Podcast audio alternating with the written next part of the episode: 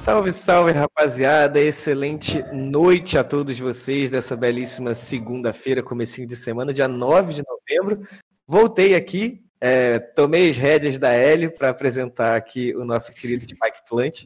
Então, claro, vou começar apresentando por ela, minha companheira de redação. Boa noite, Hélio.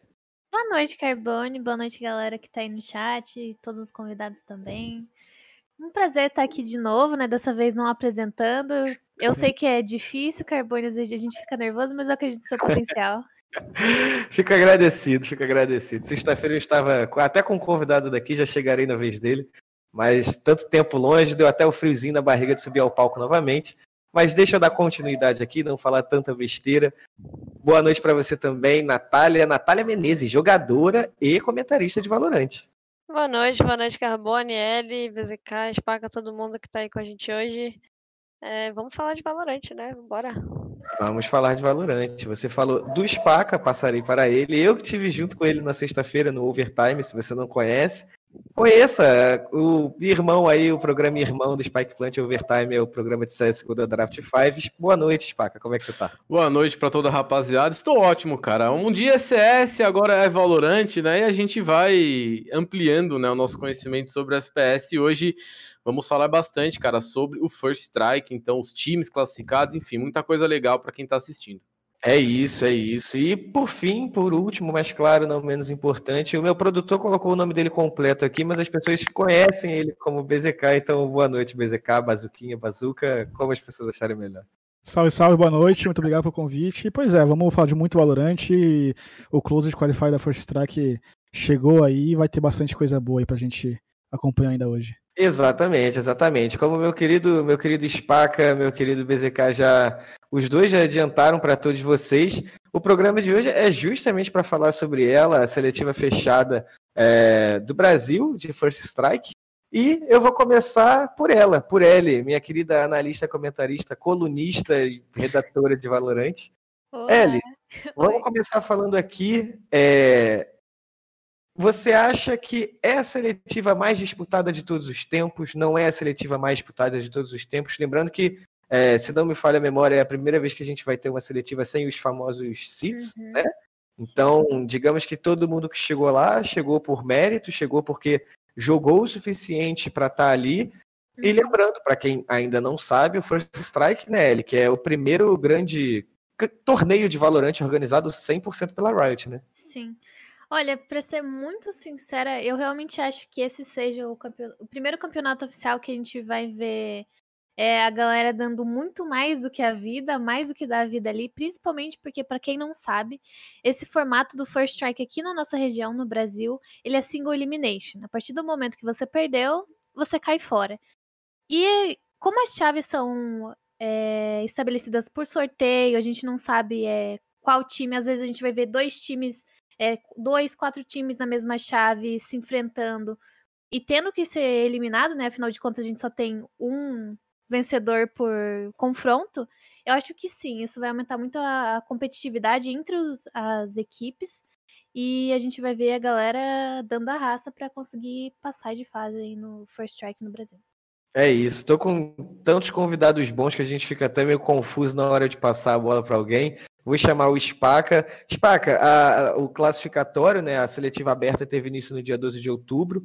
Esse fim de semana agora, a gente é, teve aí todos os times é, definidos. É, você acompanhou, você viu é, a ponto de saber dizer se de fato o nível está mais alto do que a gente viu nos últimos tempos? Como é que você está tirando aí essa seletiva fechada que vai começar daqui a pouquinho, no dia 13? É isso? 13, sexta-feira agora. 13, isso. É isso. É isso. Olha, Carboni, eu acho que assim, chance todo mundo teve, né? Não dá para dizer que, que ah, teve time bom que ficou de fora tal, porque assim, acho que todo mundo teve chance. É, uhum. Concordo que os dois primeiros qualificatórios foram mais duros para todos os times, porque a gente teve aquela debandada de Game Landers, Red Kennedy, Fusion Frags, tudo classificando, e muito time que era bom pegava esses caras no, no primeira, segunda rodada e, e já tinha que torcer para jogar o próximo, né? Mas, de maneira geral, eu acho que, que foram jogos bem jogados. É, os times que foram que se classificaram realmente são times muito bons.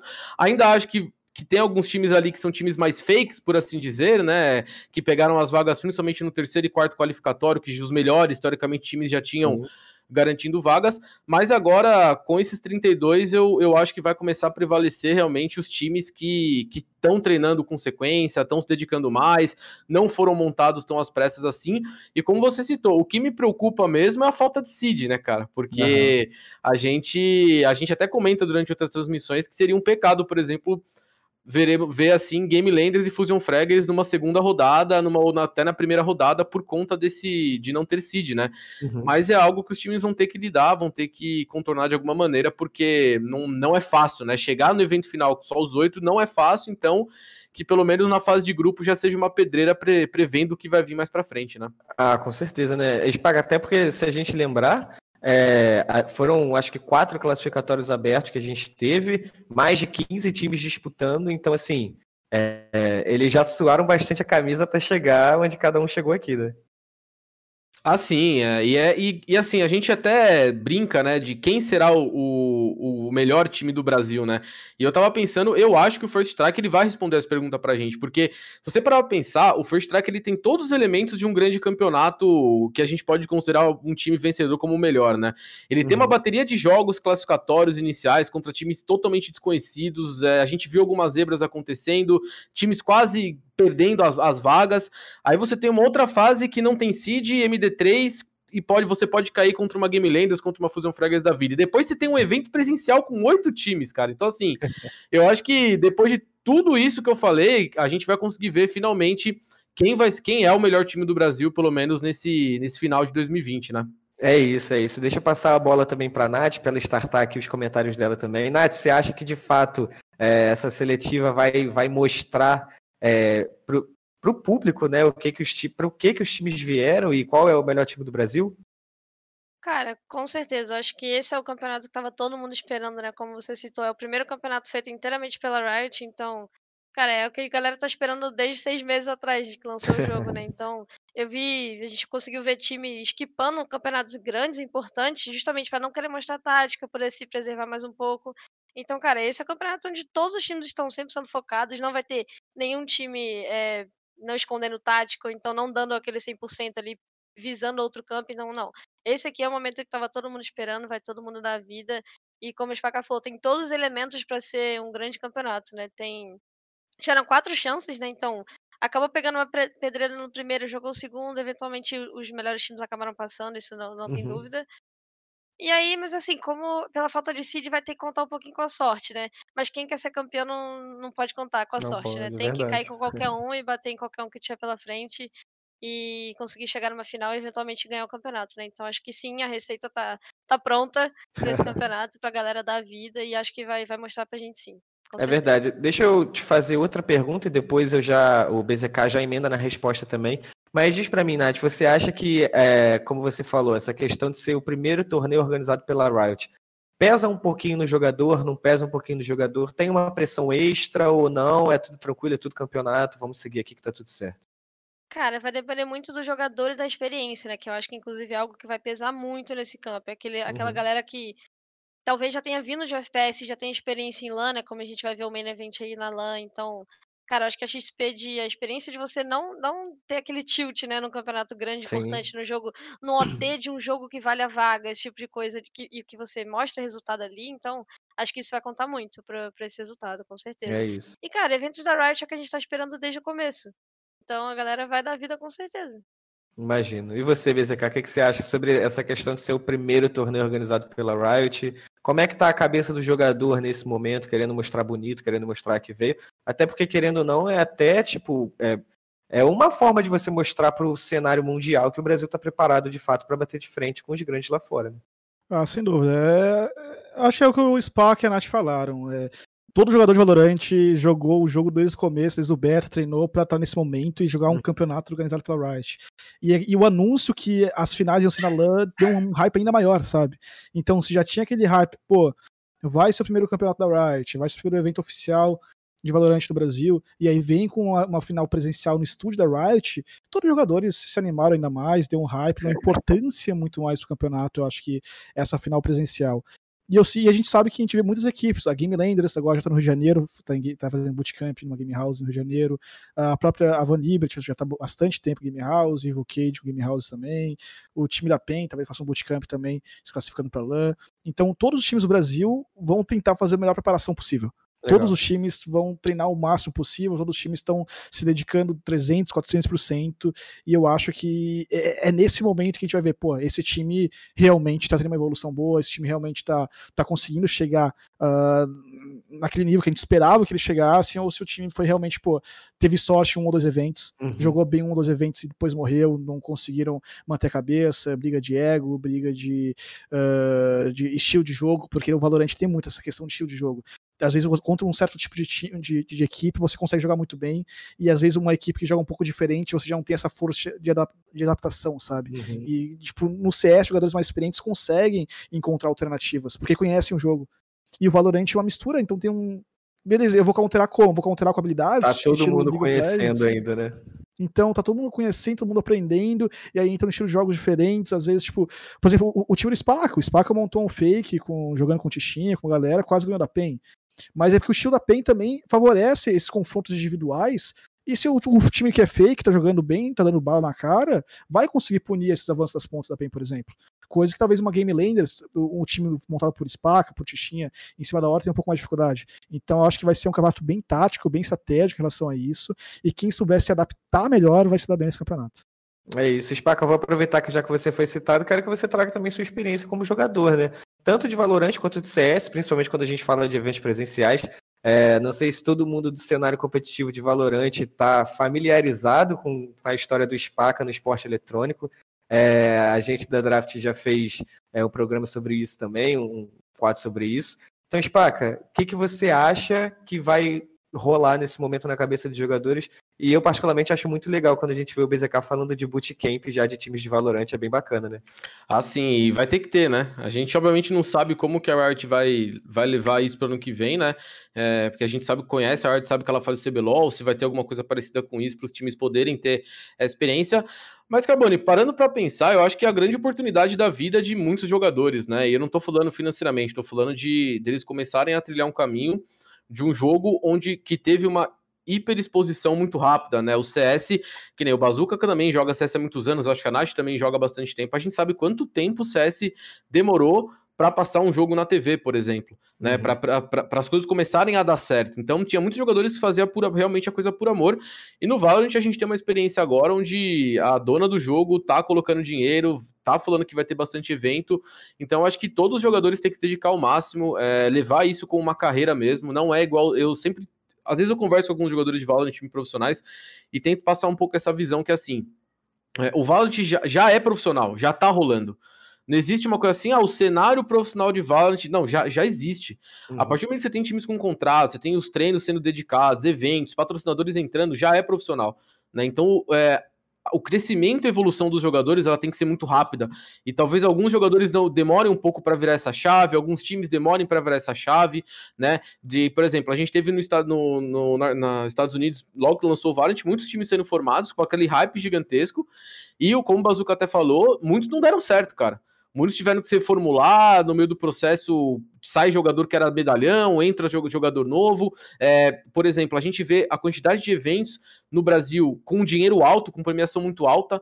Então, muitas vezes você não tem mais tempo para ficar, ah, vamos ver se o jogador vai vingar, não vai. E tem que pegar só a galera que tá realmente muito bem focada, cara, realmente querendo fazer acontecer, porque eu acho que vai ter mais investimento, o jogo vai continuar a crescer e quem se dedicar, pelo menos nesse primeiro ano, nesse primeiro semestre agora, vai ter uma vantagem muito grande. É, em, em, por exemplo, é o que eu sempre brinco né? Que na, na futura migração do FPS para o Valorant.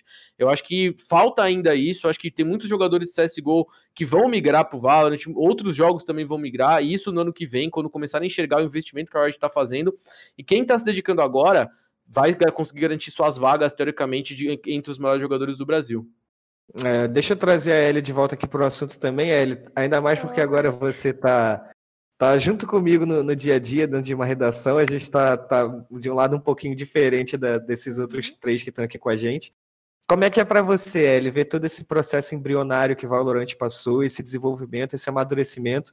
Hoje a gente falar de um campeonato da Riot, talvez, é, Não sei se a gente esperava que fosse acontecer tão cedo, se você esperava que fosse acontecer tão cedo, mas hoje a gente está aqui falando de um campeonato oficial da Riot, a gente está falando de grandes, time, grandes times brasileiros disputando uma, uma classificatória fechada, é, disputando por uma vaga pelo seu lugar ao sol, e como eu disse, né, é muito legal a uhum. gente falar em bootcamp de time de Valorant. Sim. Olha, sinceramente, eu fico muito feliz com o desenvolvimento do jogo. Tá acontecendo realmente muito rápido. Eu diria que, por mais que esteja acontecendo tão rápido, já é uma coisa que eu esperava. Porque o gerente de estratégia de esportes, que é o Riley Yerk, ele já tinha dado várias entrevistas logo no início do jogo, falando que eles é, iam buscar tornar Valorant o principal FPS jogado na atualidade, no ano que a gente está, no caso 2020 e 2021. Então, esse investimento, essa preocupação da Riot em fazer campeonatos que é, cativem os olhos de patrocinadores, de times, de organizações muito fortes, e até mesmo dos que gera interesse dos próprios jogadores que não têm um contrato assinado, é uma coisa que já estava premeditada há muito tempo, entende? Eu digo que eu não imaginava que eles iam fazer essa abordagem tão conjunta com a comunidade que não é competitiva. No caso, eu não sou da comunidade competitiva, mas eu acompanho, sou entusiasta e tal. E eu vejo que a comunidade é, casual mesmo do Valorant tem muito interesse na comunidade competitiva. E essa integração está sendo feita de uma maneira muito inteligente, porque eles estão sabendo cativar a galera, estão sabendo fazer com que é, os jogadores profissionais, não só a, a Riot em si, mas os, os próprios times estão trabalhando muito com a interação entre o público e a interação entre os próprios times, sabe?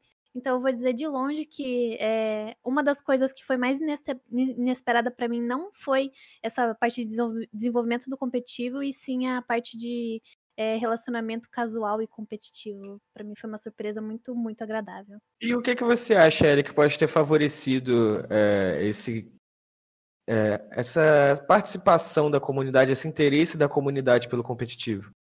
É, eu acho que é uma das primeiras, é, uma das coisas primordiais é a transparência da equipe de desenvolvimento, sempre visando deixar muito claro por que, as coisas estão acontecendo no jogo. É, por mais que a gente tenha aí um histórico grande de bugs gigantescos, de patches meio bugados e tal, eles sempre foram muito transparentes a trazer o porquê que tudo estava acontecendo e buscar trazer soluções. E além disso, uma das coisas que eu acho que colabora muito é eles darem oportunidade, como a gente mesmo falou sobre as 512 vagas do First Strike, eles dão oportunidade sim para pessoas com seus fakes, para galera que tá independente do elo, por exemplo, como foi no GC Ultimate 1 e 2, pra galera jogar o jogo, entendeu? Sim, sim. E muitas das vezes, essa foi a primeira experiência competitiva que a galera teve. Então, abrir espaço para que a galera conheça como é que funciona o competitivo e, e ser muito clara em relação a isso, com toda certeza foi um dos diferenciais, assim, que cativou o casual do Valiant.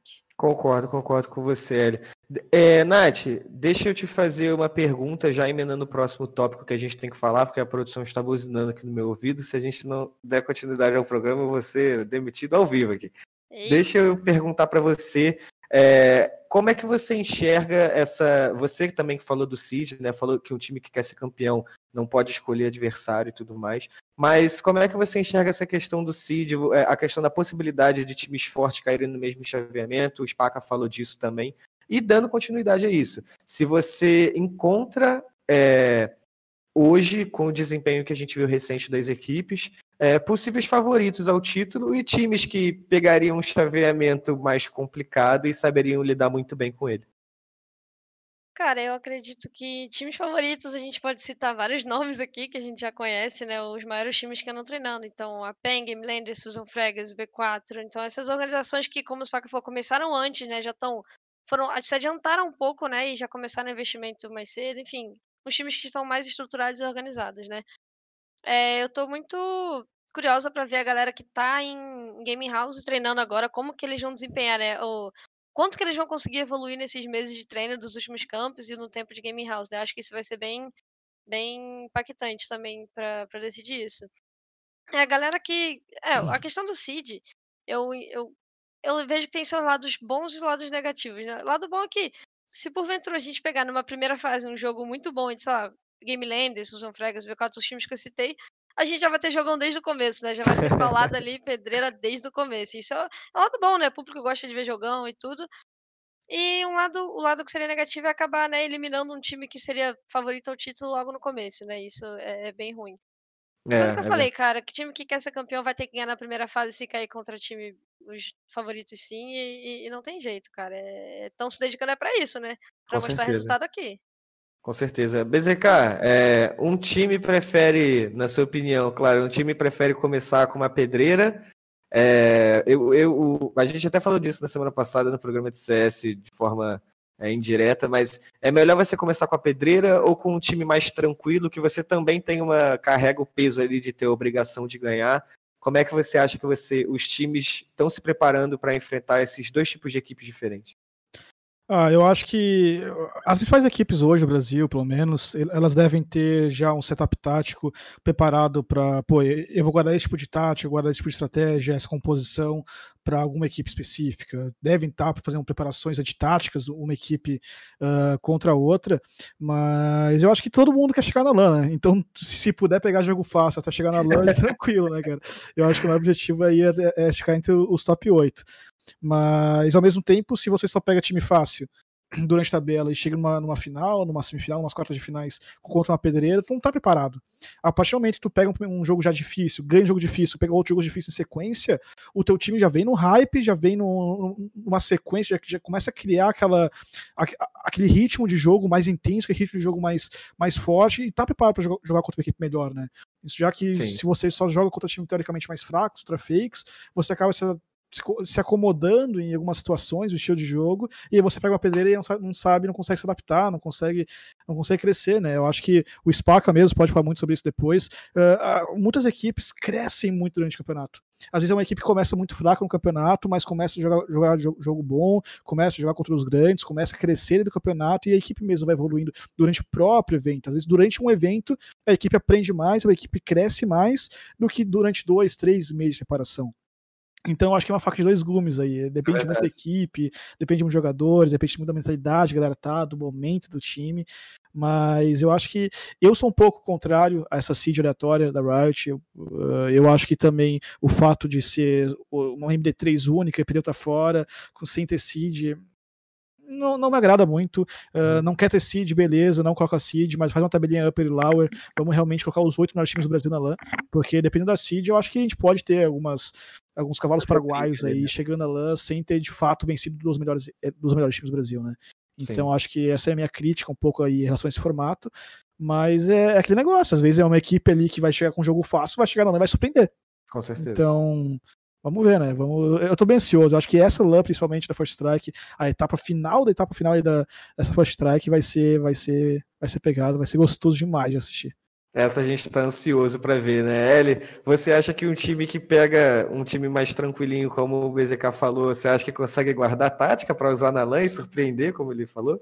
Não, acho que é uma opção, né? Querendo ou não, para quem não sabe, o primeiro dia do First Strike não vai ser transmitido, então vai ser inclusive um ponto de vantagem aí pra galera, porque você vai conseguir agregar muito valor nas informações que você vai conseguir coletar nesses primeiros jogos, né? E mas acredito que que há possibilidade. Temos um jogo. É, Spaca, você acha qual equipe você vê hoje, claro, né? Primeiro como grande favorito e como é que você pensa nessa distribuição de seed? Se é melhor começar com mais fácil, com mais forte? Nath, depois se você quiser falar também, por favor, fica à vontade. Olha, eu joguei já. É, acho que quem jogou minor de CSGO aqui sabe como que eram as coisas até um ano, dois anos atrás, né? Não tinha seed. Você, eu- tanto que o minor que a Fúria ganhou para jogar em Londres, que eu fui jogar com os caras, a gente pegou no primeiro jogo W7M, no segundo Isurus, no terceiro, e aí no, no- na semifinal a gente pegou um time totalmente aleatório, que tipo caiu contra a gente, e na final a gente pegou a IE. Então assim. É, é chato porque você realmente pode ter uma eliminação precoce de um time que às vezes não tá num dia bom, porque como o Bazuca falou, não tem Lauer, né? Então, você tá no MD3, a gente sabe que o Valorant é um jogo que você tem. é, você não pode errar muito, né? Porque é muito punido, poucos rounds, economia Sim. complicada. Então, acho que é algo que os times vão ter que. Não, é, vão ter que aprender a lidar, né? Pelo menos nesse primeiro momento. Onde a gente não, vê, não vai ter campeonato com seeds, né? E eu acho que prevalece também um pouco a mágica da, da surpresa. Eu acho que alguns times podem eventualmente surpreender, apesar de MD3 ser um pouco mais difícil, mas é, a gente viu alguns times recentemente ganhando de times que a gente acha realmente que estão ali na, entre os top 3, top 4 do Brasil, né? Então, é, eu acho que é justo no início não ter seed, mas é um problema que os times vão ter que se enfrentar, porque pensa pelo outro lado também, né?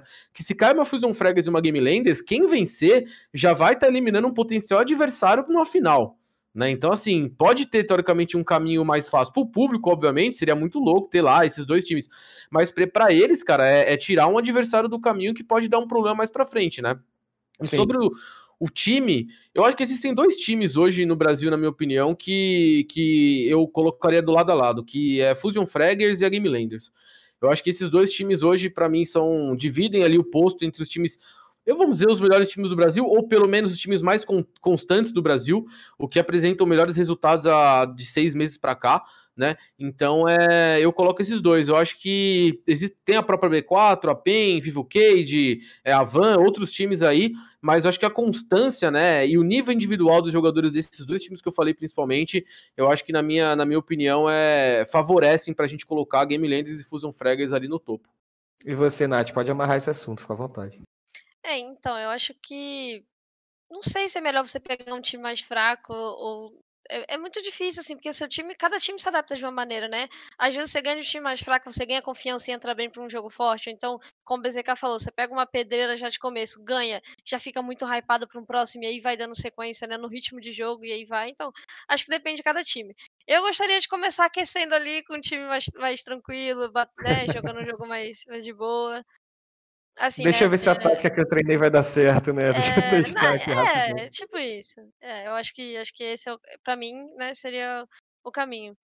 E assim, puxando um pouco lá do, a questão do seed também que eu queria falar, é tipo, é muito ruim é, você ter campeonato sem seed e sorteio e pode ter perdendo no primeiro, né? Mas o cenário de Valorant a gente viu muitos campeonatos acontecendo e campeões diferentes em vários deles, né? Então, cara, tem times brigando pelo topo sim e, e com esses treinos que a galera tá fazendo, patch novo, né? O Sentinela sendo um pouco nerfado e composições diferentes, a galera sendo criativa. O jogo tá no começo, cara. Tem infinitas composições que você pode treinar, você pode montar, você pode jogar, criar um novo meta pro teu time. Então, cara, eu, eu concordo que é ruim não ter seed, mas também é difícil.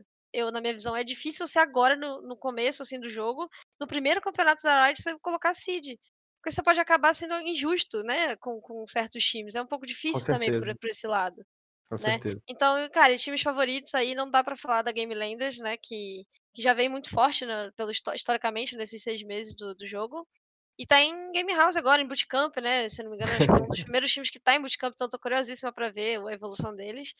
E a Fusion Frags também vem, vem, mostrando muitos ótimos resultados. Tem um time que eu não colocaria como favorito, tá? Já vou, já vou puxar a bola aqui. Mas que eu venho acompanhado os resultados deles, que é a Gaming e que eu não, não digo favorito, não acredito que ganhe uma final, mas eu acho que pode acabar sendo um. que vai tirar um time forte aí, sabe? Acabar surpreendendo numa fase com certeza. Eu queria pontuar aqui, a Ingame tá um time bem, bem, bem forte, cara.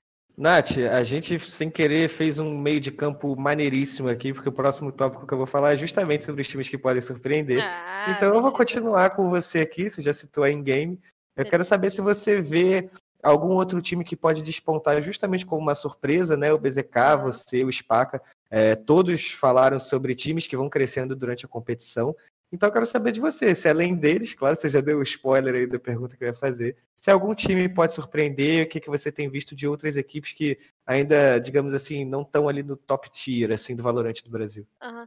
É, eu poderia falar, sei lá, uma Red Kennedy da vida, essa galera que não, talvez não seja ganhando tanto, mas que sempre esteve ali no topo. E eu não considero nem um, um underdog, assim, no caso, né? Eu considero já que tá no topo. Então, se para surpreender mesmo, assim, eu olhando os times, né, acompanhando as classificatórias e vendo, é, inclusive no, no campeonato do, do, Spike Series, né? É, a Ingame quase bateu na, na Fusion Fragas ali na final, né? Acabaram tomando uma virada histórica, mas, cara, iam, iam ganhar um campeonato grande, de qualquer forma, que tinham times muito grandes ali, né? Então, cara, eu acho que eles podem surpreender muito, cara. A galera ali tá jogando muito, muito bem. Eu fico com, com, esse, com esse nome. É. E você, Spaca, qual, qual nome você pode eleger aí como time que pode surpreender? Você vai ao ou de contra a opinião da Nath? Não, eu acho a Endgame um time bom, é, fez a final contra a Fusion Fragas, conheço alguns jogadores ali de jogar rank, de contra, e realmente o individual deles é, tá bem em dia, mas é, eu coloco um time que, apesar da gente pode considerar que são, é um time grande, vai, porque tem uma org muito grande, mas ainda não tá ali no topo, é a Vivo Cage. A Vivo Cage, é, há, alguns meses atrás, era um, era um time que estava fazendo finais consecutivas, né? Perdeu uma final para Falcão de um campeonato super grande, também esqueci o nome agora. É, ganhou recentemente a Valorant Cup também, um campeonato que rolou. E tem jogadores ali que, que, que é que eu sou, eu jogo com os caras e acompanho os caras há um bom tempo. E, por exemplo, eu acho Patoshov que é um jogador excelente. É, é um, até você, quando você conversa com outros jogadores do cenário, a galera fala dele, né? Que é um jogador muito bom, tão em Game House né? Vão ficar lá durante um tempo, então podem, acho que dos times que que podem surpreender eventualmente, eu acho que a Vivo Cage tem um potencial muito grande pelo fato de estar numa gaming house. E isso aumenta muito o nível do time, você pode resolver problemas mais rápidos, conversa mais rápido também, analisa as coisas de uma maneira mais fácil. Então eu colocaria ali um time que pode surpreender, para mim é a Vivo Cage. Ela é minha, minha analista aqui predileta. É, além, além da Vivo Cage, além da e-game, da Red, que já foi citada aqui, é, talvez a gente tenha Black Dragons, Detona. Não sei se você considera como times já top tier ou times que ainda estão brigando para se, se apresentar ao cenário. Tem mais alguma outra equipe que você consegue trazer para gente? Cara, uma das equipes que eu digo que ainda estão é, buscando para buscando mostrar pra gente pro que veio é a própria Van. Ainda tô esperando ver. Tô muito ansiosa para ver eles jogando nesse, nesse First Strike. Espero que eles passem do primeiro dia, inclusive para conhecer mais do jogo deles. Não cheguei a acompanhar antes jogos transmitidos deles, mas eu já ouvi falar de jogadores individuais também. E outra equipe que eu acho que também tô esperando um pouco a mais é a Team One. Essas são as as duas equipes que eu tô esperando surpreender agora nessa fase do First Strike e quem sabe até chegar nessas oito vagas, né? A gente não sabe como é que vai é ser. É verdade, é verdade. BZK, quem você traz pra gente? Pode repetir um time também, se quiser, e da, da sua opinião aí também interna, como, é. como a Nath, como a Spaca deram. Eu também. queria trazer algum nome diferente, ninguém aqui trouxe, mas acho que ficou um pouco difícil. Eu acho que em game é um nome muito forte, eles fizeram uma ótima, uma, ótima competição uh, recente também, que a, que a, própria Nath citou, contra a Fusão Frags, fizeram um ótimo jogo contra eles também. Uh, eu, eu acho que o time da Red Canids é um time que tá muito forte. Eu acho que é um time que evoluiu muito, muito de semanas para cá. E eu acho que a galera não percebeu o quanto que a Red Canids está evoluindo, sabe? Então, então, muita gente falando de Fusion Fraggers, falando de Game Landers, acabaram esquecendo um pouco da PEN, que a PEN também mudou um jogador agora, né? Acabou saindo Sim. o Olê, o Veronese, então eles ganham um poder de fogo muito grande, ganham um jogador muito mais agressivo, e aí deixa o Muris, que antes fazia essa função, jogando um pouco mais na retaguarda, jogando muito mais naquelas situações de clutch, que é um ótimo jogador para esse tipo de situação também, então a, a PEN vem diferente para essa competição, e com a mudança do, do Olê com, com o Veronese, o, a, a Red Canids está com um estilo de jogo muito forte, uh, com um sistema de batidas, usando muito bem o Bleach, que recebeu um buff na última atualização, no último patch do Valorant. Então eu acho que são duas equipes aí que a galera não tá botando tanta fé, mas que eu acho que são, são duas entre as três favoritas. Eu coloco Game Landers, PEN e Red Canids como as principais equipes aí para chegar nesse título, sem dúvida nenhuma. Nath BZK tá bem aliado com você, né? Citou a própria Red, citou a Game, então de sim, fato sim. talvez não seja um time que venha para surpreender, só venha de fato para se provar, né? É, venha de fato para confirmar aí nossa é, Exatamente, né? exatamente. Legal, legal. E interessante e você... na game, só apontando mais uma coisinha, claro. que a galera lá é muito nova. Acho que se tu pegar a média de idade daquele pessoal ali, a galera é muito nova. Então, cara, é. A galera ali deve estar, tá, cara, muito, muito legal ver um time tão novinho assim, né? E, cara, e ganhando jogos importantes e tal. Pô, muito, muito legal. Quero ver ele é. jogando. Uma equipe que, que não veio numa boa fase uh, recente é a B4, né? Mas eu acho que se a equipe da B4 conseguir chegar na LAN, se a equipe da B4 sobreviver à etapa online e chegar na LAN, eu acho que aí eles começam a ter uma chance de, de, de buscar ali um vício, buscar até mesmo tentar chegar na final, o, o título, porque são jogadores muito experientes. O Xande, muito experiente, jogou CSGO há muito tempo jogador de Crossfire, o Pancada, o Akemi, a galera do, do eles, são, eles, têm muita experiência lá. São jogadores que vão crescer na LAN, vão crescer no evento presencial, enquanto outros jogadores como em game, o pessoal muito novo pode acabar se ficando um pouco é de medo, um pouco Exatamente. nervoso. Então, às vezes, esse, esse tipo de equipe, estilo B4, vai ter uma top line muito difícil, vai ter uma top line muito complicada, porque estão passando por problemas internos, mas se chegar na LAN é, é, é, é aquele tipo de evento que esquece problemas e vão em busca do título, sabe? E são jogadores que têm essa capacidade. Então, é talvez surpreenda, né? Vamos ver. E é, é engraçado, né? Trago também a Hélio Spaca para participar, fica à vontade para falar, que a gente, eu acho que foi até no programa que eu fiz até com o BZK e com a Nath, que a gente estava falando do poder da B4, né? Como eles tinham é, chegado bem no cenário, a gente falou da importância da B4 para o esporte eletrônico. É, como a gente falou lá no começo do programa, né? Times que começaram muito bem e de repente acabaram não se, é, se firmando no meio de outras equipes que vieram surgindo, de mudanças no meta e tudo mais, né? Quer falar, Spaca? pode ser, pode ser. Eu tava esperando você falar. Olha, Carbone, eu acho que, é, na minha concepção, é um pouco natural. É, algumas equipes que começaram muito bem caírem um pouco de rendimento, até porque o jogo era muito novo. Eu sempre falei isso quando o jogo saiu da fase beta, que quem tava no beta ia levar uma vantagem muito grande quem tava começando a jogar agora. E eu lembro que o time da Terrornet, na época, já jogava no beta. O Xande, eu acho que não era do time, mas ele já tinha uma, uma line montadinha, os caras jogavam e tudo mais. Então, veio esse hype, né? Principalmente depois da entrada do Xande e o anúncio do B4. Mas é.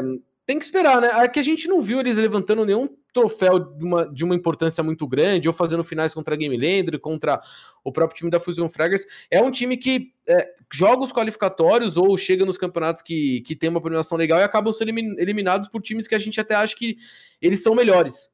Né? E uma coisa que muito aconteceu com a PEN também, né? A PEN, antes de virar a PEN, que era no org, é, a gente via o Conan, o Muriz jogando, o pessoal junto, só que eles pediam às vezes para times que nem chegavam na, na, na, fase final, né? Só que eliminavam a PEN antes de, de, de passar para os playoffs, por exemplo. Então, é, eu acho que tem que esperar. E concordo com o Bazu quando ele fala em relação a, a, a, evento presencial. Eu acho que se os times que têm esse tipo de experiência agora, a própria Game Landers tem bastante com a galera do PB, é, a B4, por exemplo, o time da, da Red, né? O Falcol, Pepa já foi né? jogador. A, a Falcol, cara, que a gente não tá falando, mas é um time que se deixar chegar no presencial realmente pode dar um trabalho muito grande, porque o, a rapaziadinha ali é, tem muita experiência em evento presencial, então assim, é, é o que o Bazuca falou, talvez é, os times que, que vão chegar nesse evento presencial, a gente teve, tem, tem uma mescla, né? De times mais experientes contra times mais novos. E aí tem que ver realmente quem vai prevalecer e se os times que são mais experientes vão trazer essa vantagem pro lado deles, né? E acerca dessa, dessa do assunto, né, da B4 decair em relação ao rendimento do início.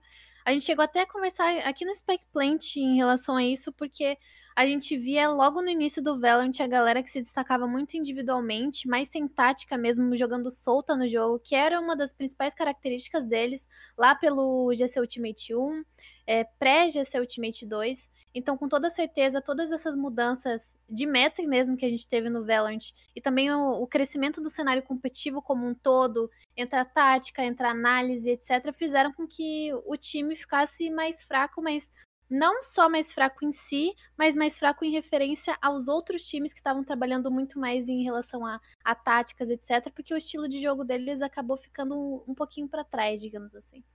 É isso, é isso. Ele, eu vou, ó, estamos aqui, ó, juntinho, colado, porque você falou exatamente o que eu ia falar. A sintonia hoje desse programa tá uma coisa incrível. Você citou o meta e eu vou puxar justamente esse ponto aqui, começando por você que puxou o meta. A gente teve esse fatídico patch 1.11, o patch 111, cada um fala do jeito que quiser que, digamos que não deu muito certo à primeira vista, mas que é, desde acho que do último patch a gente também já teve algumas mudanças significativas.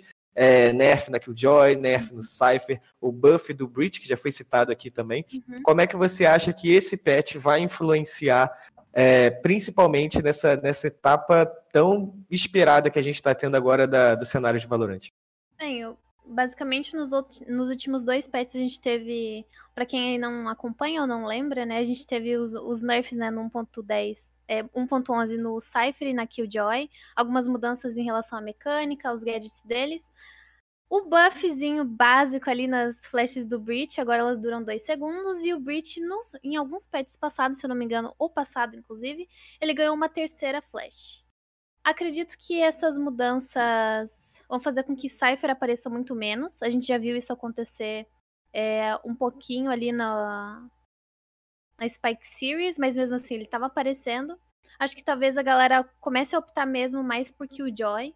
Foi uma das coisas que a gente observou, inclusive, na troca de pet que aconteceu no meio do evento do Girl Power Valorant, que a gente pode usar ali como meio como uma base, que é o primeiro.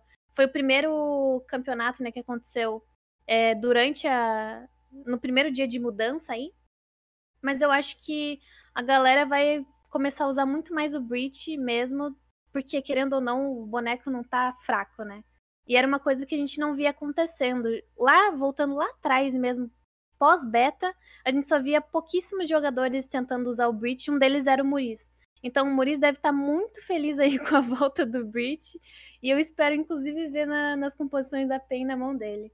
Mas acho que isso vai mudar bastante em relação a como os times vão fazer os rounds, sabe? O início de round, principalmente por causa do. em, em ataque e defesa por causa da troca dos sentinelas, das composições com sentinelas. E é isso, basicamente. Quem, quem fica à vontade para dar o próximo palpite sobre essa mudança de meta e a, como é que vocês acham que isso vai influenciar aí no cenário? Ah, eu vou entrar no gancho da Ellie aí, que é a Muriz de Brit, porque é engraçado, porque no beta, quando eu tava jogando um time com o Muriz, ele odiava o Brit, ele não gostava do Brit. Só que ele era aquele jogador muito proativo. Eu falava, Muriz, você é muito proativo, você sabe comunicar, você vai jogar com o Brit, é isso. E ele aceitou e começou a jogar de Brit, e acabou sendo o primeiro Brit, assim, meio que contra a vontade dele. Então, só uma curiosidade aí da galera. Mas eu acho que as sentinelas vão ter um impacto muito forte.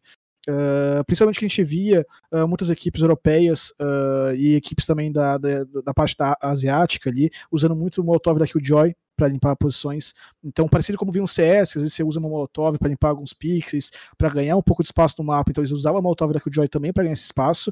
E acaba que a, a Killjoy antes conseguia fazer isso enquanto protegia o outro lado do mapa com a torreta dela e agora não consegue mais fazer isso.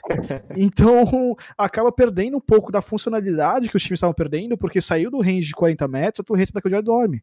E aí aquela possível informação de jogador avançando já não tem mais. Então a torreta está muito mais perto. O aviso que o adversário está tá chegando pelas costas é muito mais perto.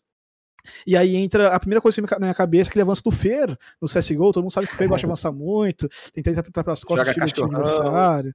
Exatamente. Então o Valorant vai ganhar muito mais tipo de jogada, justamente por causa disso. Imagina, você tá avançando nas costas, tá atrás de uma trap do Cypher e esperando pra avançar, mas você não quer a trap, você não quer a informação, só que você tá esperando o seu time, que tá lá no home site segurando o rush, matar o Cypher. O Cypher morreu, você solta o W. Você sai rushando, você chega nas costas muito rápido e tenta te surpreender. Então, o Cypher que muitas vezes colocava as traps e fazia, tipo, o, o, o entry fragger, buscava muito jogo, tentava buscar muita informação sozinho, agora não tem essa liberdade. Porque se você é um Cypher que você vai buscar jogo, você vai buscar informação para sua equipe, você morre, a sua trap se torna inútil, o seu time perde a, a capacidade de ter informação no mapa. Então, muitos jogadores de Cyphers, de sentinelas, vão mudar muito a sua função por conta disso, vão ser obrigados a ser um jogadores um pouco mais costinhas, jogadores um pouco mais safes para trabalhar a, a, sua vida e garantir esse espaço de mapa adicional que eles garantem, do que aquele Cypher entre Frey que vai entrar, morrer, matar, porque a Step já tá lá, não tem habilidade nenhuma para usar na Triplant também. Então, acho que vai ter bastante mudança nesses jogadores também de, desses, desses campeões, desses agentes, né? Com certeza. Nath Spaca, passo a palavra para vocês também. É, eu acho que, por exemplo, não vai morrer o Sentinela, cara. O Sentinela continua sendo muito forte e um agente de informação no, no FPS. É, cara, é crucial, você tem que ter. E a galera não vai deixar de usar, na minha visão. Mas é como o Bazooka falou, é, vai ter que se adaptar e vai ser um jogo diferente. É, porque não tem como, né? Você fazia. Eu, eu acho até que foi um nerf justo, tá? Na minha visão. Porque, cara, acabava que tirava muita, muita possibilidade de play, o jogo ficava muito mais travado. Como é que o Joyce mexe numa Heaven, por exemplo, você põe a torreta ali e esquece. Qualquer posição que o cara tentar, o time adversário tentar avançar, a torreta vai spotar. Tem um spot lá que você bota aqui em qualquer lado, meio A ou ali pela B, vai, a torreta vai spotar. Então, cara, é muito fácil, é muito cômodo, né? Você põe a torreta ali, você não, não tem custo nenhum para isso, botou a torreta, acabou, você tá tranquilo com as costas. Então, assim, achei que foi justo, eu gostei, inclusive, do, desse patch. Mas, e, mas não acho que vai morrer o Sentinela, não, cara. É só questão de, de, de se adaptar. Que o Johnny vai poder mais guivar um bomb 100%. Se guivar, vai ter que jogar numa posição um pouco mais perto, pra torreta não, não dormir, enfim. É, é questão de adaptar, né? E, mas eu acho que esse patch vai ser bem impactante para a forma como os times jogam no geral, né? Então, para esse, pra esse campeonato, principalmente pelo First Strike, o time que se adaptar melhor na questão do sentinela, que, que pra, na minha visão é crucial nas composições, quem se adaptar melhor vai, já vai sair com uma vantagem. É verdade. O, o Rafa falou, né? Nosso, nosso querido Stream Ops, e sem ele esse programa não aconteceria, apesar dele não aparecer aqui. Quando eu falei do nerf da Killjoy, ele falou destruição da Killjoy, Carbone. Corrija aí rapidinho. ah, mais ou menos, né? Assim, eu acho que, que a opção por, por Killjoy ela vai, vai ficar muito maior, principalmente por causa do ultimate dela. Eu acho que o ultimate dela é mil vezes melhor que o do Cypher. Eu acho que o ultimate do Cypher é um ultimate bom pra situação de round, final de round ali, ele tá 1x1, ele ulta, o time dele tá numa situação de, de desvantagem para ele pegar informação qual bomba rotacionar. Outra coisa também é que a, as composições, eu acho que a gente vê alguns times, principalmente brasileiros, fazendo de que o Joy e o Cypher, eu acho que vão acabar. Eu acho que não vai dar para você ter mais essa composição assim, porque o, o Nefri que eles tomaram vai. Eu acho que não porque não dá, mas porque tem agentes melhores para entrar nessa bagunça do que, do que você deixar um Cypher e uma Killjoy. E, e vai ser vida dura difícil pro Cypher, cara. Eu acho que o Cypher, nosso querido amigo Tichinha, né, ficou bem triste quando, quando foi nerfado porque é, eu também eu concordo que é, alguns mapas do Valorant, eu falei isso no dia que saiu essa, essa, essa atualização. Alguns mapas do Valorant têm bombos muito fechados, né? E, e, e rotas muito difíceis de você chegar para dar backup. Então, é, eu acho que com esse meta agora, onde você não vai ter esses sentinelas realmente cuidando da parte de, das costas do mapa, seja a torreta da Killjoy ou a trap do Cypher, o, Bazooka bem colocou, acho que você vai ter mais possibilidades para um avanço costas muito mais rápido, aquele avanço agressivo que você faz com dois ou três jogadores e não tem nada, você já vai continuando ganhando espaço, né? Às vezes o, o, o seu time pega uma kill num Cypher, numa Killjoy do outro lado do mapa, acho que vai mudar um pouco essa mecânica, porque concordo com a Nath também, tinha que ter esse nerf, cara, era bizonho você matar todo mundo e você perder colete com uma torreta de Killjoy, né, na base inimiga, ou a Killjoy lá deixar a, o negócio na base e você não poder dar esse backup costas, ou não poder fazer uma rotação mais completa. Ou morrer e perder tua arma também, né? Exatamente, né, eu já passei uma situação vexatória Nossa, também, eu tomei ult da Killjoy, pulei pra torreta dela, ela me morri pra torreta igual um pato, assim, tava com 70 de vida, 60 de vida, eu morri inteiro pra torreta, então assim, eu acho que é, é necessário e o Valorant ele está muito no começo. Eu acho que muita coisa vai acontecer ainda em composição de agentes, né? Eu acho que é, uma coisa que eu tenho certeza é que não vai dar para ter monoagentes, jogadores monoagentes. Eu acho que isso, quem, quem se especializar em apenas um agente é, vai ficar para trás daqui a um tempo, até por conta, não, não porque isso incapacita o jogador de evoluir, não, mas eu acho que até pelos, pela, pela Riot ser é uma empresa que bufa, nerfa, bufa, nerfa, uma hora você está jogando com, com, com um, um, agente que vai tomar um nerf muito grande, igual a Sage, por exemplo, né? A Sage tomou nerfs absurdos e quem era mono Sage teve que aprender a jogar com outro agente porque ninguém mais que não, não, não combava mais nas comps, né? Então, é, eu acho que tem muita coisa para acontecer, mas dessa vez foi o Cypher e a Killjoy, né? Mais para frente, quem sabe, se Deus quiser, vai ser a Jet, né? Não! É, isso que eu ia falar. Ah, você falou de ser mono a gente, a gente tem aqui a, a querida Ellie, que eu acho que é monojet. Eu queria adicionar uma coisa que eu, eu citei há, há um tempinho atrás aqui, o Riley York, que ele chegou a comentar no último Pergunte ao Valorant todas as implementações do patch no patch 1.10, né? E subsequentemente no patch 1.11 para ser pré-first strike, para a galera conseguir se adaptar melhor. E inclusive ele chegou a falar que um dos principais problemas dos bugs foi porque eles acabaram dando um overload, colocaram coisas demais no patch 1.10, né, com a chegada aqui do ato 3. E amanhã a gente tem patch. Talvez entrem algumas é, mudanças, alguns balanceamentos urgentes. É uma das coisas que a galera. É, exatamente. E a galera tem que ficar aí de olho, porque é uma mudança que, querendo ou não, só vão conseguir se adaptar por quatro dias, né? E eu acho que não vai vir alguma coisa muito impactante, mas eu acho que algo algo ali de leve deve vir para talvez um nerf, graças a Deus, na nas flashes do Breach, se Deus quiser. Deixa o pessoal aproveitar o Breach. Você aproveitou a Jet por tanto tempo, a Sage foi aproveitada por tanto tempo. Deixa o povo curtir a gente, cara. Sai daqui. Eu era, eu era monojet quando a Jet. As pessoas xingavam quando você pegava lá no beta, cara. Deixa eu perguntar para vocês uma, um último assunto aqui para a gente já ir fechando o nosso programa. É, começar pela Nath para ela falar. Você acha que a Riot vai tomar bastante cuidado em relação aos nerfs e buffs, principalmente no patch de amanhã, justamente por causa da, First Strike?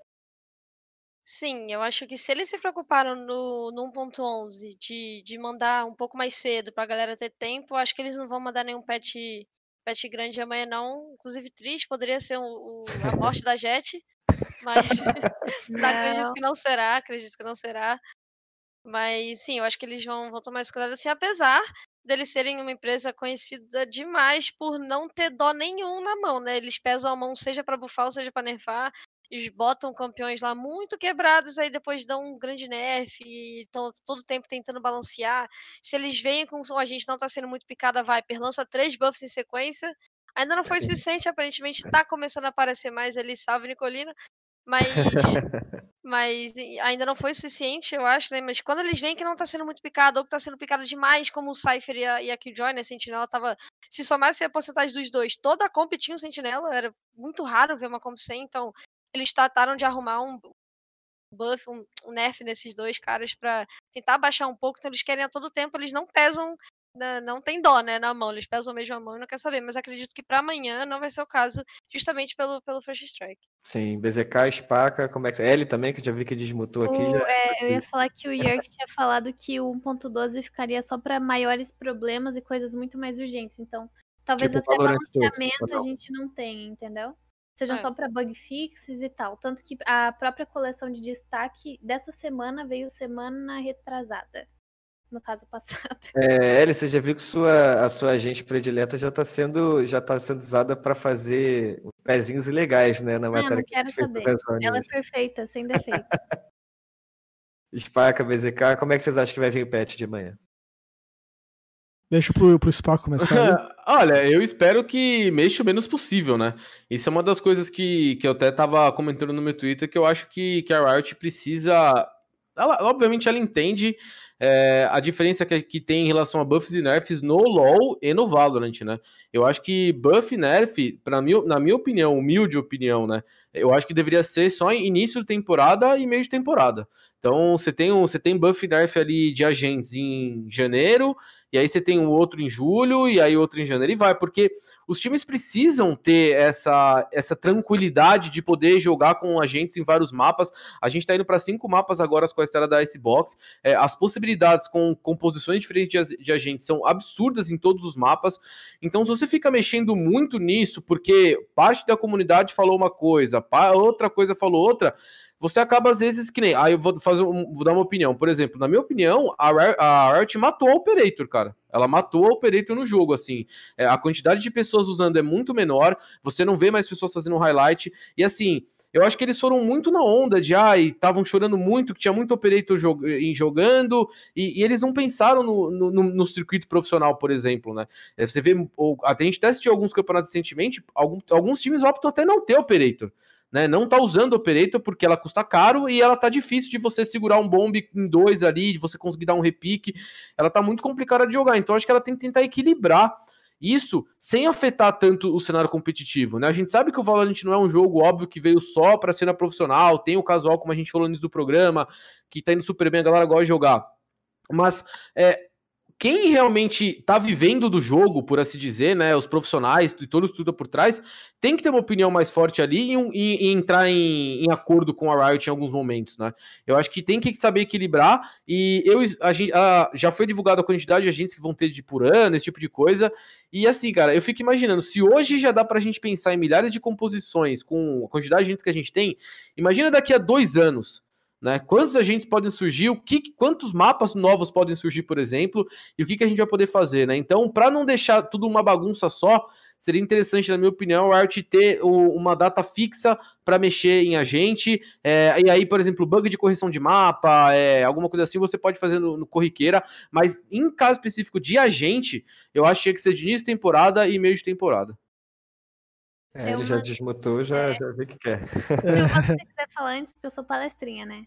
Não, pode falar, por favor, fica à vontade. Se a Nath quiser falar também, fica à vontade. Não, pode, pode seguir ali. Uma das coisas é, que deu pra observar bastante é que uma, é, o character design lead do, do Valorant mudou, né? Agora não é mais o Morello. E ele era responsável principalmente pela criação dos agentes, por, por direcionar né, a criação, e também por aprovar ou desaprovar os balanceamentos nos agentes. Ele saiu há cerca de um mês e meio, e nesse um mês e meio, eu acredito que a gente teve muito mais mudanças, não vou dizer positivas ou negativas, porque isso é muito pessoal também, né? Mas a gente teve mudanças muito mais impactantes. Então, em relação ao que o Spaca falou, eu acho que uma das coisas atreladas também é a, a diferença de direção, sabe? De balanceamento e tudo. Por mais que a gente tenha ficado ainda assim com o Nick fazendo é, balanceamento de armas, etc., até porque o balanceamento do Operator foi uma coisa planejada desde o final de julho, eu acredito que essa mudança constante que a gente está tendo com a galera se demitindo da equipe do Valorant, com toda certeza vai impactar, é, principalmente em relação a todo mundo se alinhar do que quer pro jogo e pro competitivo do jogo, sabe? Então acho que isso faz uma mudança bem grande. Com em certeza. relação ao, ao que você citou de agentes e mapas, é, só para esclarecer rapidão, eles estabelecerão datas até o final do ato 3. A partir do ato 3, eles querem observar como é que o jogo tá para aí sim eles estabelecerem quando é que eles vão colocar novos agentes e mapas, porque, por exemplo, eles fizeram com urgência o Icebox justamente por causa do First Strike. Mas a partir daí eles vão dar uma desacelerada e adicionando e mudando o que eles já têm dentro do próprio jogo, para aí sim é, trabalhar no, no conteúdo novo, porque eles mesmos dizem que eles prezam muito pelo que já tá online. E é uma das coisas que o Moby, que é responsável pela direção de arte do, da Riot, né, no geral, chegou a comentar numa entrevista há dois dias que saiu lá por último no Valorant Zone, inclusive vão lá olhar. BZK, faz a sua, traz pra gente sua opinião também, até porque depois a gente vai amarrar e partir para o encerramento do programa. É, eu vou mudar um pouco de assunto drástico aí da, do que ele estava comentando, voltar ali sobre o, sobre o patch, sobre os updates de, do, do, dos agentes. Eu concordo um pouco com o Spark em relação ao Operator. Eu acho que realmente a Riot foi dura demais com o Operator, acho que acabou matando muito aquela função, que toda equipe tinha aquele main AWP, aquele main sniper, e, e essa função já não é mais assim, é, é, é uma sniper ali em dois, três rounds armados, às vezes no primeiro round armado você compra uma Operator, você já perde, você já fica o jogo inteiro sem jogar com ela de novo, então eu acho que foi too much ali esse, esse nerf dela, os outros nerfs dos agentes eu gostei, eu acho que foram nerfs muito bem feitos, eu acho que analisando o nerf da Sage, analisando o nerf da Killjoy, do Cypher, uh, foram todos nerfs que fazem muito sentido. Deve vir um nerf no Solvo também, hum, por agora. Eu acho que o Solvo é um, é um, é um agente sendo muito picado, ele tem um poder muito forte. O, o, drone dele, eu acho que tem que perder um pouco de vida, principalmente em round pista ou round anti-eco, que ele é, é praticamente um sexto jogador entrando junto, acaba sendo um pouco injusto algumas vezes. Então é um, é um, é um agente que deve ser nerfado também em, em, sequência. Mas eu acho que esses nerfs têm que vir durante a, a temporada. Só que, como o Spaca falou, isso afeta demais os times competitivos. Então, às vezes, você ter um PBE, você ter uh, campeonatos rodando em patches antigos ainda, sabe? Então, por exemplo, esse final de semana, o Qualifier for Star dos Estados Unidos rodou com um patch antigo. Teve o update de semana, mas o campeonato realizado entre as melhores equipes dos Estados Unidos foi no patch antigo. Então acabou que as, as mudanças não afetaram todos os times, porque, pô, o time treinou um mês e meio com a composição com o Killjoy na, na Bind, por exemplo, fazendo molotovs, fazendo setups com a, com a turreta, dois dias antes do campeonato, que o Joy morreu na bind da, daquele, daquele jeito, né? Para usar que o Joy naquele mapa tem que jogar completamente diferente. Aí o time treinou um mês e meio para chegar na hora um dia antes que se reinventar completamente. Então uhum. acaba sendo um pouco injusto. Então, é, rodar os campeonatos em pets antigos, antes da atualização, deixar a comunidade corrigir erros. Pô, o bug do Sovo, o Sovo, o Sovo tá, tá, surfando no drone, sabe? E os times vão jogar o campeonato com o Sovo surfando, sabe? Então... Cara, isso aí não é bug, beleza? É um spoiler da Serafine, é um o easter egg. Olha aí. Então. ah, mas... você falou isso daí, ô BZK, desculpa te interromper, mas a Valve não, fez não isso no CS também na, numa atualização grande que teve na Mirage. É, vocês devem lembrar, quando adicionou o banquinho ali no meio da Mirage. É, o campeonato que teve logo na sequência rodou no, no, no patch antigo, não tinha banquinho, ainda tinha que fazer o pezinho normal e tal. É. E no LoL acontece isso também, né? Eu acho que é muito mais. Uh, não, não estavam tão preparados, assim, já que o jogo até é muito novo também, né? A gente não, não pode uh, que seja tudo perfeito, assim, também, mas no LoL a Riot faz isso. Então, tipo, teve um update, colocaram um campeão novo, mudaram um campeão muito forte, vai ter, vai ter o campeonato da CBLOL ali, vai, ser, vai rodar o patch antigo, sabe? Então a Riot sabe que tem que fazer isso, acho que eles sabem uh, que é o certo fazer, é só questão de ter tudo rodando ali 100% para conseguir fazer as coisas funcionarem, mas realmente é, afeta demais os times, a parte competitiva, essas mudanças drásticas em agentes e, e, e armas e, e tudo assim. É isso, é isso. A gente, a gente vai partir para o encerramento do programa agora, é, mas antes eu, eu pedi uma licença para a produção é, isso não está no roteiro, não está em nada, mas eu adoraria terminar o programa animado, feliz, contente, principalmente com o bate-papo que a gente bateu aqui. É, mas hoje, é, infelizmente, a gente teve mais um, e infelizmente eu digo que não será o último é, caso de assédio envolvendo o esporte eletrônico, a comunidade de Valorante.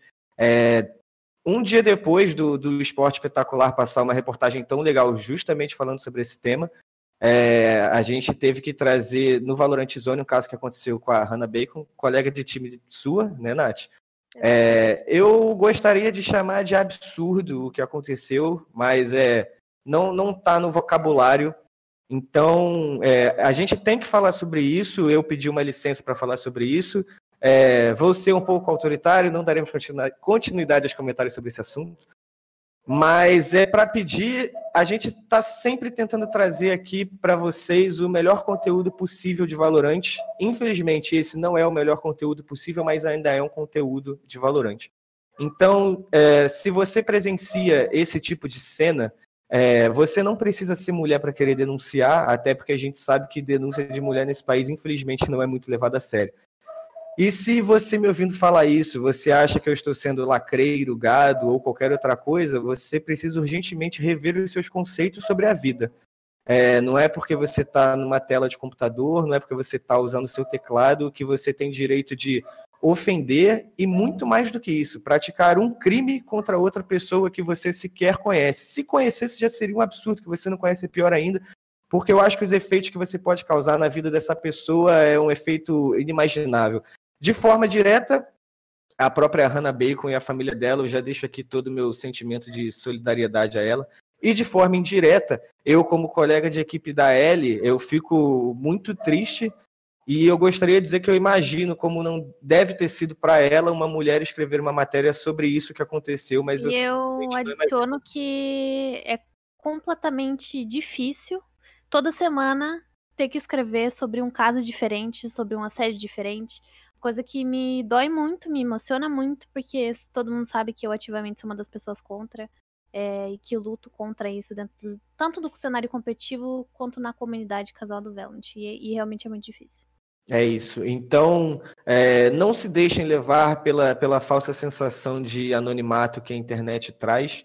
É, e de verdade, se você acha que isso é um comentário besta, é, você, você precisa rever o seu conceito de vida como pessoa, porque a vida é muito mais do que uma tela de computador e você está lidando com outras pessoas, você está lidando com outras vidas.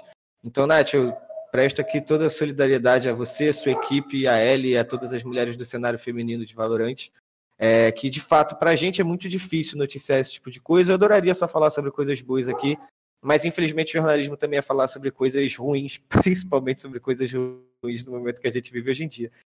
Então, sem mais delongas, quero me despedir e agradecer de vocês pela participação, começando por você, Nath. Muito obrigado pela sua presença aqui. Segunda vez que eu faço programa com você, se eu não me engano. Sim. Sempre enriquecendo a beça com comentários. Deixe o seu obrigado, seu adeus, a sua mensagem. Obrigada, Carbone e pessoal do chat que acompanha, convidados aqui. Muito obrigada a todo mundo.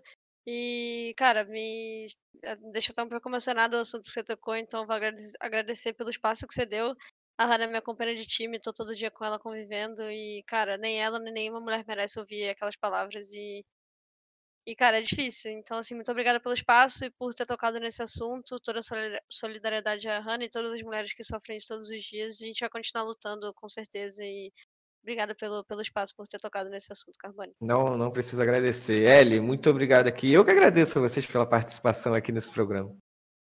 Muito obrigada a todo mundo que acompanhou aí, quem vai escutar aí no Spotify, quem tá aqui online com a gente, tanto no YouTube quanto na Twitch. Muito obrigada aos convidados por aceitarem, né? Agora, querendo ou não, faço parte da família Valorant Zone. Muito obrigada por me permitirem participar dessa edição. E queria falar também, né, galera? Respeita as minas, caralho. E quem é quiser isso. acompanhar meu trabalho, meu arroba tá aí embaixo, do lado do meu nominho, arroba Lzinx. É isso. Espaca, eu agradeço mais uma vez a sua participação. Uma honra para mim estar com você na sexta, na segunda. Por mim, a gente estaria aqui todo dia fazendo programa, mas infelizmente a agenda não cabe. Mas obrigado pela sua presença também, Spaca. Valeu, cara. Eu que agradeço. É sempre legal tá andando esses dois mundos, CSGO do Valorant. Como eu já falei na sexta-feira, falo aqui de novo, cara, precisando para bater um papo do, do cenário de FS que eu gosto tanto. E complemento o que ele falou, não é só respeito às minas, não, cara. Eu acho que também é, é uma parada da própria Riot começar a banir com mais afinco essa galera, né? A gente tem visto bastante pipocando cada vez mais tipo de coisa e a, às vezes passa uma sensação de, de impunidade, né? Então acho que talvez ser mais ágil nessa parada de, de pegar a denúncia e banir o cara, e é isso. Acho que assim a gente consegue limpar realmente para que o cenário de Valorant cresça de uma maneira madura o suficiente para, enfim, todos os mundos poderem participar, cara. É, de preferência denunciem, cara, porque isso é crime, isso é coisa séria, isso, isso precisa ser, ser visto, é, discutido na justiça, não num programa de Valorant. Talvez, no futuro, a gente consiga fazer esses casos diminuírem cada vez mais, principalmente se houver punição. Enquanto a impunidade acontecer, infelizmente, a gente vai continuar falando sobre isso. Mas, BZK, obrigado também pela sua participação. Segunda vez que eu estou aqui com você. É, não rolou nosso show hoje, estou com meu violão aqui, você tem seu carrão aí também, mas infelizmente não rolou nosso show hoje. É, o showzinho fica para outro dia aí, fica a promessa para o futuro aí, um show musical. Mas agradecer ao convite, agradecer a presença do mundo. É sempre um prazer estar aqui com vocês, sempre tá um, é um prazer estar compartilhando um pouco da minha experiência, um pouco do meu conhecimento do Valorant, outros de FPS. E parabenizar também pelas palavras, acho que as palavras foram muito bem colocadas. Uh, o Spaca também comentou sobre a impunidade. A gente não pode fingir que é um caso isolado, não dá para ignorar certas situações. Não, é só uma pessoa no casal. Não, não é. é. Acontece muito mais do que a gente pensa. E se a gente não começar a bater de frente, a gente não começar a combater tipo de atitudes, que isso vai acabar se tornando cada vez mais comum, mais comum, mais comum. E isso não pode acontecer. Temos que pegar as pessoas e usar como exemplo punições precisam ser graves, precisam ser fortes e rigorosas em relação a isso. Então, se você é mulher, você sofre esse tipo de assédio, esse tipo de, de, preconceito nos jogos online, denuncie, não fica calada, uh, abre tickets na Riot, faz reporte dentro do jogo, posta rede social e tem que tem que, tem que mostrar, tem que mostrar, não adianta esconder, é difícil, às vezes é, é, é, é doído expor esse tipo de Com conteúdo, eu sei que a própria pessoa que sofreu isso, às vezes ela fica um pouco envergonhada, mas não é culpa sua, não é, não, você não, não tem culpa em relação a isso, a pessoa que está fazendo coisa errada, então não tenha vergonha, não tenha medo de expor, não tenha vergonha de, de correr atrás dos seus direitos e, e procurar denunciar esse tipo de, esse tipo de atitude, esse tipo de pessoa, então só agradecer e forte para todo mundo, muito, muita força aí para Hannah Bacon, para a família dela, para todas as meninas do, do Valorant também que já sofreram ou sofrem tipo de preconceito. Então, uh, vocês não estão sozinhas, podem contar com todo mundo aqui da Valorant Zone, com todas as, as, grandes figuras, pode ter certeza que essa luta é uma luta conjunta aí. Nossa. Com certeza, com certeza. Pessoal, eu agradeço de verdade a participação de vocês. Esse grupo aqui hoje foi incrível, pessoas que eu gosto muito, um programa que eu gosto muito de fazer também. Então fica o meu agradecimento também à GC pelo espaço cedido aqui mais uma vez. A Ellie já divulgou um pouquinho, mas eu reitero ainda mais. Ellie, obrigado a ele. Você nem tinha visto que era para divulgar e você já estava falando. Cara, alinhadíssimo, incrível. Mas né? eu agradeço de verdade a participação de todo mundo. Se você gostou desse conteúdo, por favor, a gente está nas principais plataformas de podcast do país.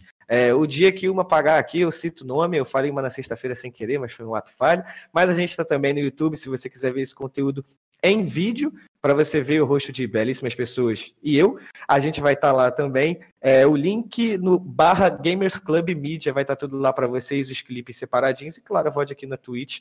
Então, pessoal, boa noite, bom começo de semana para vocês. Se der, né? Já que o nosso começo de semana não foi tão bom assim, mas uma excelente semana para todos vocês. Obrigado pela participação e tchau, tchau. Valeu! Boa noite.